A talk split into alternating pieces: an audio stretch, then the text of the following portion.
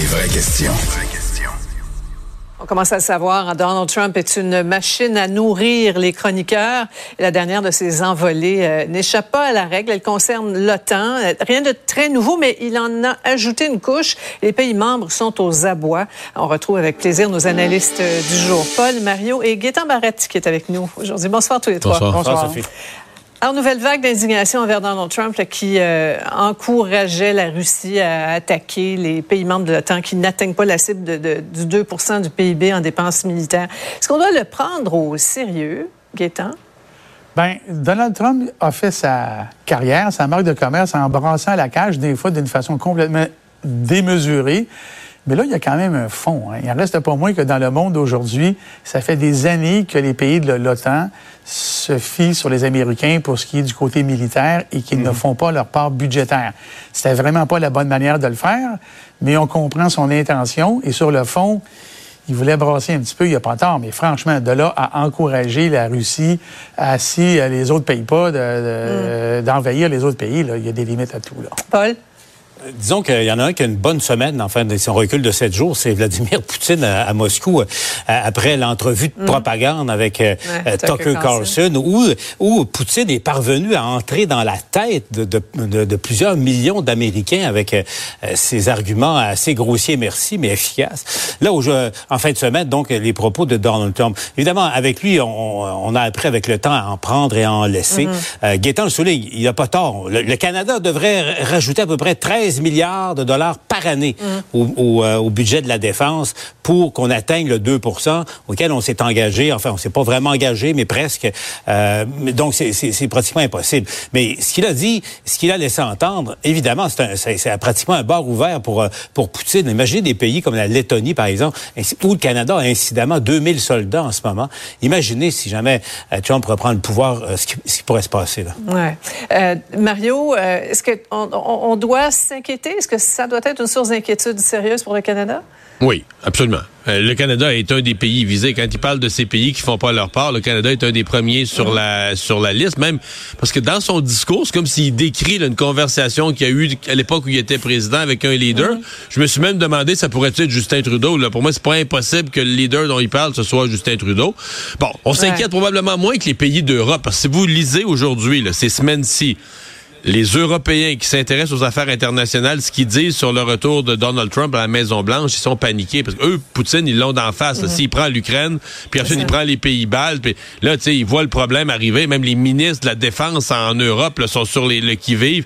Mais nous aussi, au Canada, la réponse est oui. On doit s'inquiéter, d'autant plus qu'il y a un lien entre les deux. C'est pas un hasard si dans la même semaine, euh, Tucker Carlson fait une entrevue avec Poutine, euh, Trump euh, insère Poutine dans son discours.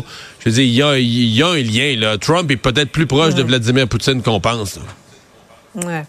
Bien, on savait maintenant que arrive Khan, selon l'ombudsman des approvisionnements, là, bon, ça ne tournait pas très rond. Là, la vérificatrice confirme, donne des chiffres. C'est passé de 80 000 à presque 60 millions.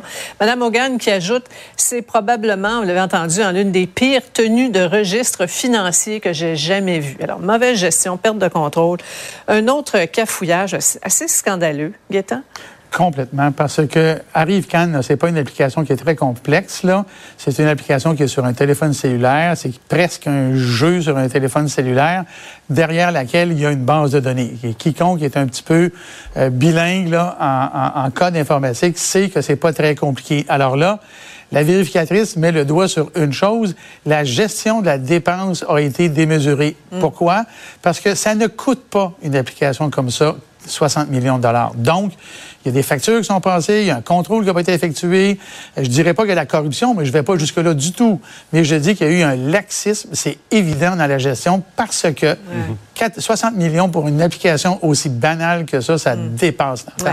Paul Mario, avant d'aller à vous, on a sondé les reins et les cœurs, quelques réactions, suivi du euh, moment Jacques Gourde de la journée. Ben, je trouve que c'est indécent. Il y a quand même un écart indécent entre 80 000 puis 59, euh, 60 millions, là, ça, c'est clair. Effectivement, ça fait mal aux contribuables, sachant qu'à côté de ça, on a énormément de choses qui, qui augmentent à côté. Nous sommes devant le scandale des scandales! Rien de moins. Euh, en tout cas, rien pour aider la marque libérale qui est en chute libre, euh, Paul. Oui, parce que, bon, on voyait aujourd'hui les, ministres mettre la faute, euh, ce n'est pas le gouvernement, c'est euh, l'agence responsable et, tout ça. Mais il y a demain, pour moi, comment se fait-il que ça a dérapé et que ça a dérapé aussi longtemps? On ne mhm. peut pas expliquer une explosion de coûts de 750% sans qu'il y ait eu des carences graves. Corruption, on ne le sait pas encore, mais c'est clair qu'il y en a qui s'en sont mis plein les poches. Est-ce qu'on peut espérer une certaine imputabilité euh, ou on rêve en couleur, hein, Mario? Ben, l'imputabilité, s'il y en a une, elle va venir de la GRC parce que la GRC a confirmé enquêter sur une partie du dossier. Ça ne nous dit pas exactement quoi, mais il y a quelque chose qui fait peur dans le rapport de la vérificatrice générale. Quand je dis qui ah fait peur du point de vue de la crainte qu'on se soit fait voler, qu'il y a eu de la corruption, c'est qu'elle mm. parle de factures sans aucun détail, sans aucun descriptif du travail accompli. D'ailleurs, c'est assez étonnant au gouvernement. Des factures, euh, semble-t-il, de l'ordre de grandeur de millions de dollars sont envoyés. Il n'y a aucun descriptif pour dire, OK, mais combien d'heures, combien d'employés, qu'est-ce qu'ils ont fait, c'est quoi le travail exécuté? Aucun descriptif. T'envoies la facture, tu reçois un chèque. Facile de travailler pour le gouvernement fédéral? Mais le dommage politique, il est là absolument et il est irréversible. Ouais, quand tu dis ça, Paul, bar ouvert. Hein? Bar ouvert. Oui, merci. Restez là au retour. On va se pencher sur euh, le cas de la présidente de l'Assemblée nationale, Nathalie Roy, qui refuse de divulguer les factures détaillées de ses dépenses.